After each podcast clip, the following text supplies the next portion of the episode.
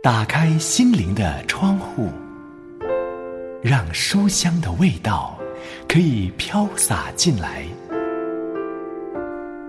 走进缤纷的园地，让生命的色彩可以丰富起来。欢迎收听《书香园地》。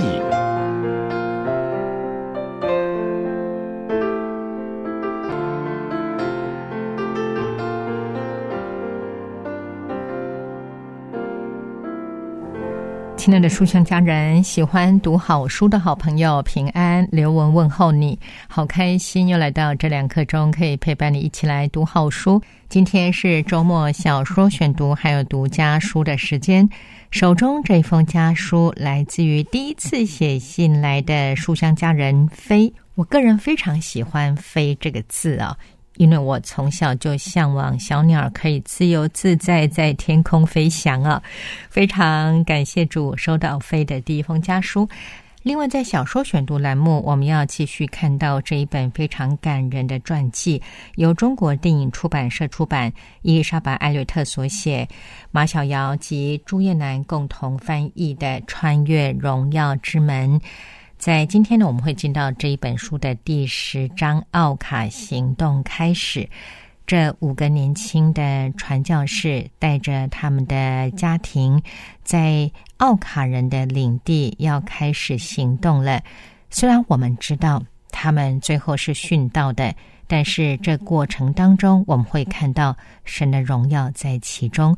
在读这本书之前，还有读来自于飞的家书之前，要先送上这首非常轻快的诗歌给所有的书香家人，特别送给已经听了节目有五年而第一次写信来的亲爱的飞啊。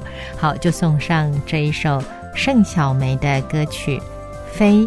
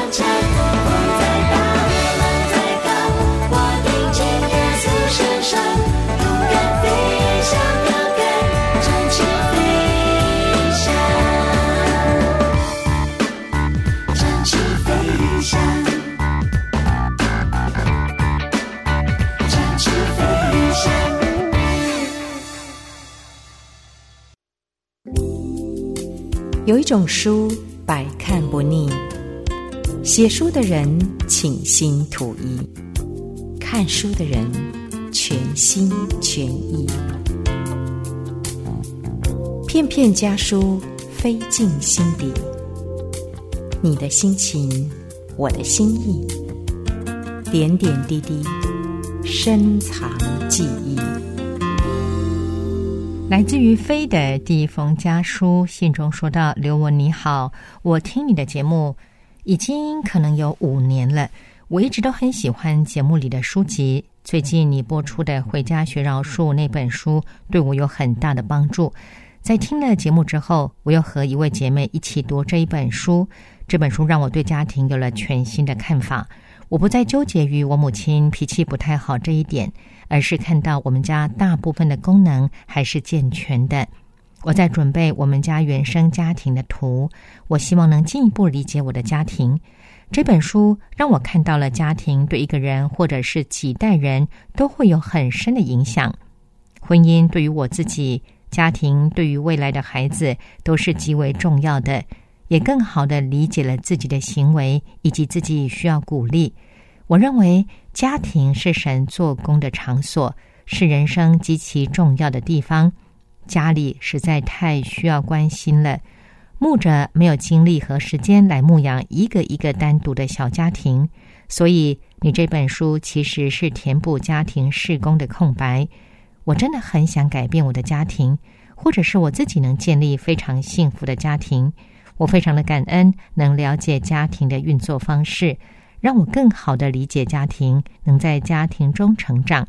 我真的觉得家对一个人来说太重要了。谢谢刘文能够分享这样的一本好书。这是来自于亲爱的书香家人飞的第一封家书哦，也是听了五年了才写信来啊。刘文还是一样的感恩。那你提到对于《回家学饶恕》这一本书有很大的帮助，为你献上感恩啊！确实，一个家庭对一个人的成长是非常重要的。但是，我们也要知道，在这个世上呢，没有一个完美的家庭，每一个家庭都有自己的问题需要去面对。虽然没有完美的家庭，但是我们却有一位完美的天赋，也因此我们都可以在家庭当中去努力学习饶恕对方，而且更多的彼此相爱哦。我自己身为一个母亲、妻子、女儿，我也知道自己有很多不完美的地方，真的是需要神的恩典，我们才有办法在不完美中能够接纳自己，也求神帮助我们能够更进步，能够在家庭当中呢去实现神在我们生命当中的旨意。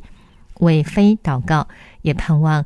上帝引导你在你的人生当中呢，更多的经历主是那位信实慈爱的主，能够除去你心中的忧虑，能够让你在家庭当中更多的看见我们的主是引领人一生道路的主。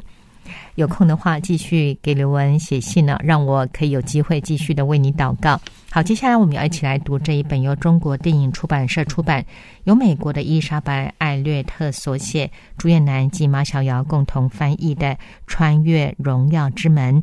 伊丽莎白·艾略特，她就是这五位传教士之一吉姆·艾略特的妻子啊。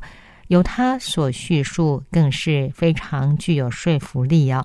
我们今天要看到这一本书的第十章《奥卡行动》开始。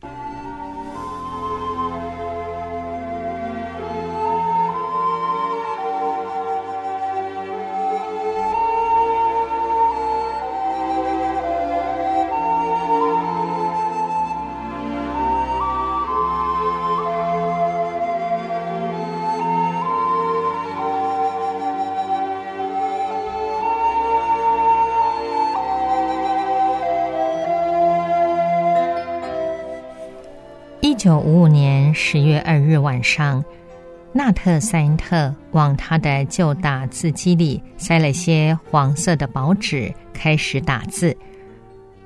他在信中说道：“不久前，我们做了一项决定，正式展开行动，接触奥卡部落。现在我试着将决策的过程记录下来，当然这些记录仅代表个人观点，并且不会涉及其他传教士过去所做的种种努力。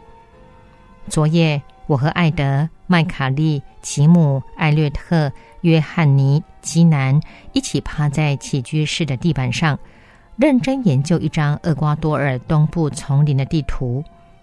上帝派遣我们的时刻到了，我们即将前往艾德建在阿拉胡诺的克丘亚印第安传教站东部，寻找野蛮的奥卡部落。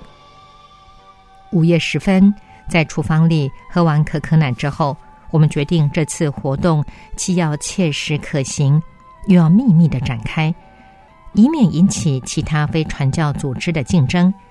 因为他们肯定会雇佣一支携带重武器的队伍，从陆路入侵丛林，致使传教士几十年来在这些原始人中所做的努力付诸东流。这是我们非常不愿意看到的。今天下午，在为当前的形势默祷时，我感到一丝遗憾。因为行动的秘密性可能会阻碍那些在美国为我们带导的童工们随时了解这次行动的进展情况，我们也无法再将自己的努力和上帝给奥卡人的祝福及时向他们汇报了。因此，我自愿承担起这项记录工作，希望随着行动的展开，会有越来越多的发现。艾德麦卡利将全家搬到阿拉胡诺以后。他要求纳特带他到奥卡人领地上空做一次巡视。他们详细考察了努斯诺河谷，据说七年前奥卡人曾在那里居住。与彼得和吉姆两年前的考察相比，他们没有任何新的发现，只看到一片墨绿的汪洋一直铺展到天尽头，山坡波浪般的绵延起伏，使树海更加逼真。褐色的河水在林中蜿蜒流淌，提醒人们眼前并非大海，而是陆地。然而，只有训练有素的火眼金睛，才能在这片蛮荒之地发现人类居住的迹象。也许是绿海上腾起的不规则烟柱，也许是微不足道的一小块斑点，表明那里是印第安人的查克拉。纳特继续记录。搜索直到九月十九日早晨才真正开始。那天，我像往常一样，载着一周的蔬菜降落在阿拉胡诺。我记得大约是早上八点半，天气格外晴朗，能见度高达一百二十公里。那些通常隐藏在树叶间薄雾下面的小河谷，从远处都清晰可辨。我爬出飞机，跟艾德打招呼。问他想不想去找找他的邻居，他早就等不及了。于是我们开始在玛丽路的食品柜里搜罗罐装食品，并四处寻觅其他应急装备。半小时以后启程。这次我们沿着努斯诺河北岸向东飞行，掠过一条九至十二公里长的除过草的小路。在艾德驻地以东大约八十公里处，我们转向正北，在荒无人烟的丛林上空，朝纳波河畔的可卡飞过去。五分钟后，我们发现了几块土地，看起来好像几年前有人在那儿种过树薯，但仅凭鸟看很难确定。盘旋了几圈，我们继续向北，离纳波河越来越近。却没有发现更多的东西，看来不得不左转回家了，因为我们没有足够的汽油向更远处进发，并且已经覆盖了此次巡航的计划范围。然而，我们很难就此放弃，毕竟花了很长时间才飞到这么远的地方，遇到这么理想的天气也很难得。我一直盯着一块斑点，在八公里外的丛林里。他只能勉强辨别出来，艾德看不清楚，但我们还是决定花几分钟飞过去看看。如果找不到什么东西，我们就掉头回家。斑点逐渐变得清晰起来，接着成了一大块空地，长满了清理的很干净的树薯，就是它。我们一直慢悠悠的巡视着，油量逐渐减少，但仍可支撑十五分钟，而无需借助备用燃料。于是我们继续盘旋，总共看到了约十五块空地和一些房子。那真是激动人心的美好时刻。要知道，我们对此盼望已久了。可是直到最后，我们都不曾下降近看。首先，必须考虑到耗油量；其次，我们不想使奥卡人受到惊吓。在考虑好最适合的接触方式后，我们会再回来的。回家路上，埃德说。在他的驻地附近一定有其他奥卡村落，否则奥卡人得走很长的路才能从这个居住点来到他的驻地周围。但我不这么认为，在我看来，他们理应散居在密林深处，因为他们在努什诺河边的聚集地曾经遭受过袭击。我们继续全盘考虑，然后交换意见，并决定只把。发现，告诉家里人，直到确保安全后再公之于众。马吉和金南夫妇得知消息后都很兴奋。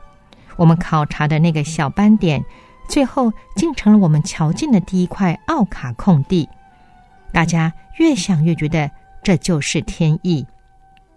过了两周，就是九月二十九日，我要将吉姆、艾略特、彼得、弗莱明送到魏兰诺。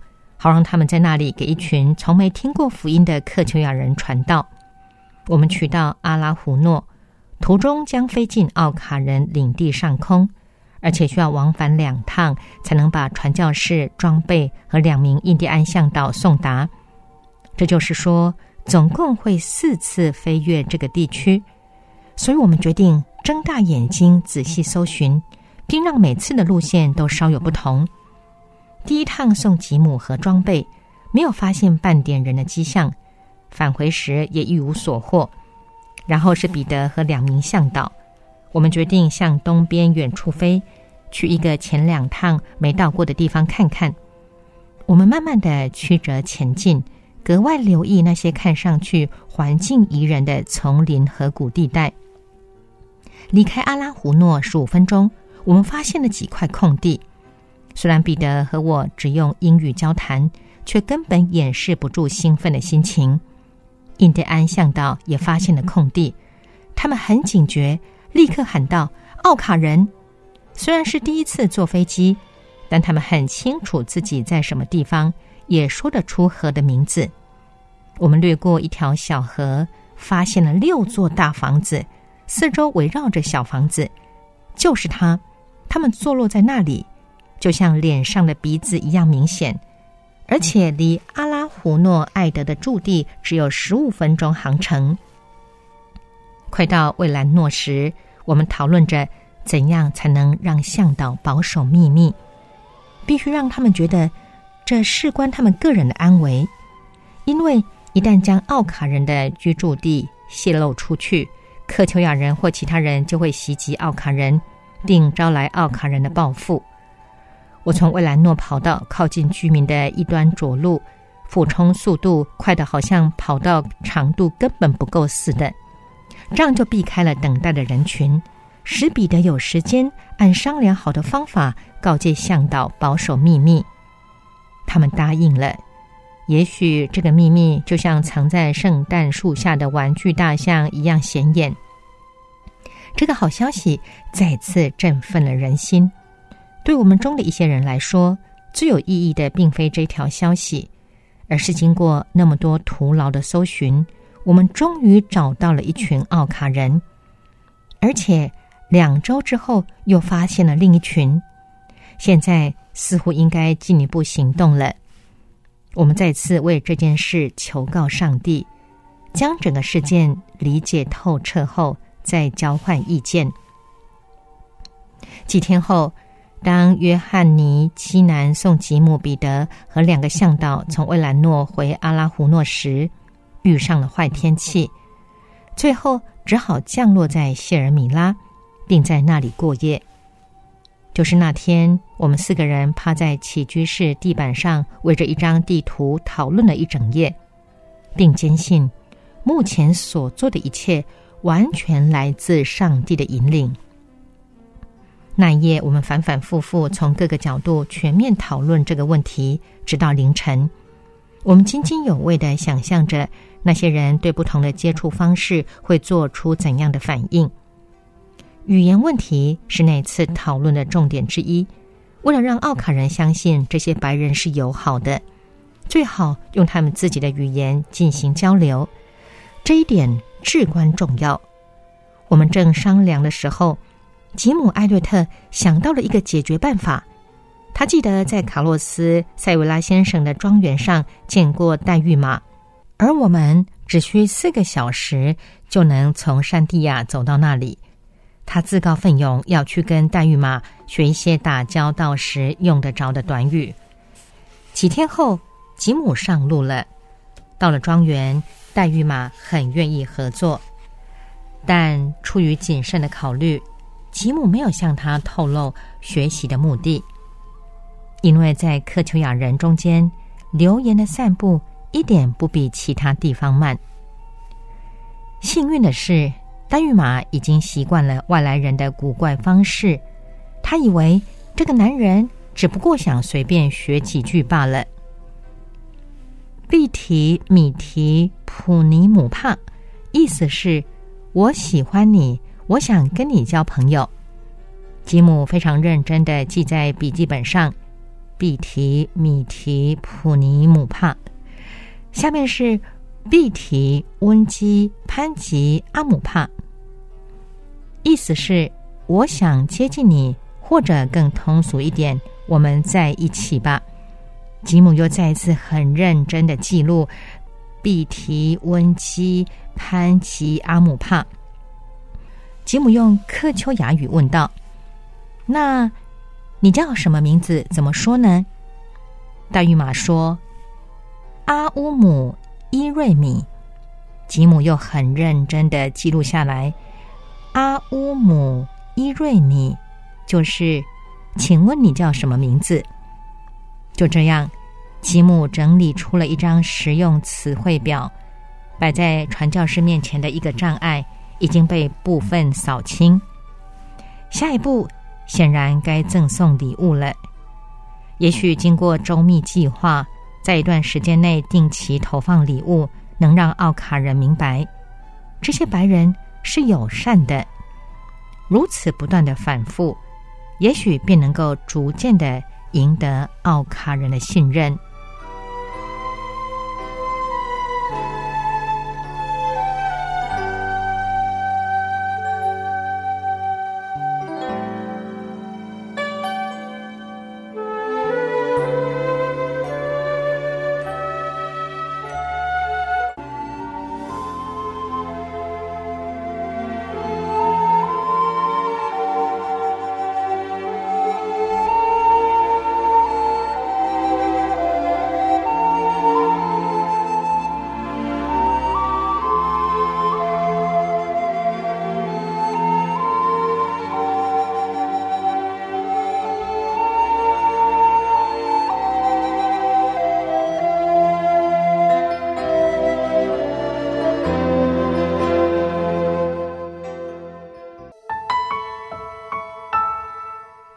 现在正收听的是由良友电台制作的《书香园地》节目，我是刘雯，和你一起读的这一本书是由中国电影出版社出版，由伊丽莎白·艾略特所写，朱月南及马小瑶共同翻译的《穿越荣耀之门》。下面来听这首诗歌，曲名是《荣耀同在》。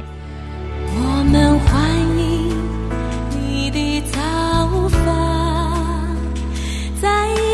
彰显。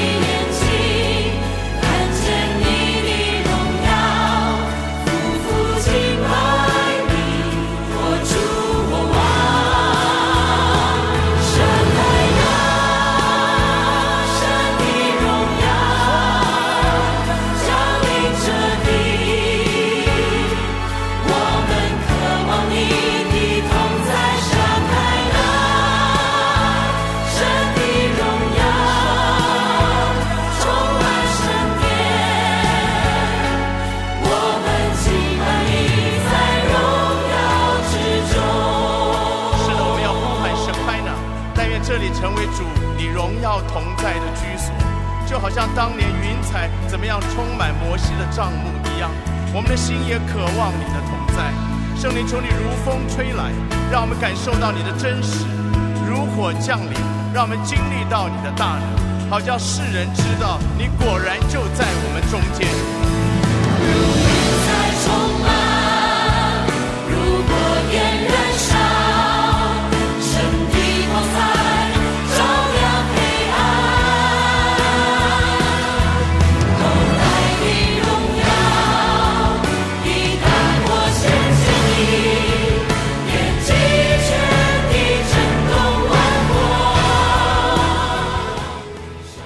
今天从《穿越荣耀之门》这本书看完了第十章“奥卡行动”开始，在下一回会继续看到第十一章“天地一线牵”。不要忘了按时收听哦。好，来到节目尾声，要和你说再会了。再一次邀请书香家人，若是听完节目之后有任何的感想，或者是有需要刘文为你祷告的事项，都非常非常欢迎你写信来给我。来信，请你寄到书香园地的专属电邮信箱，汉语拼音书香 at 良友点 net。我们下回节目时间再会，愿神赐福保护你，拜拜。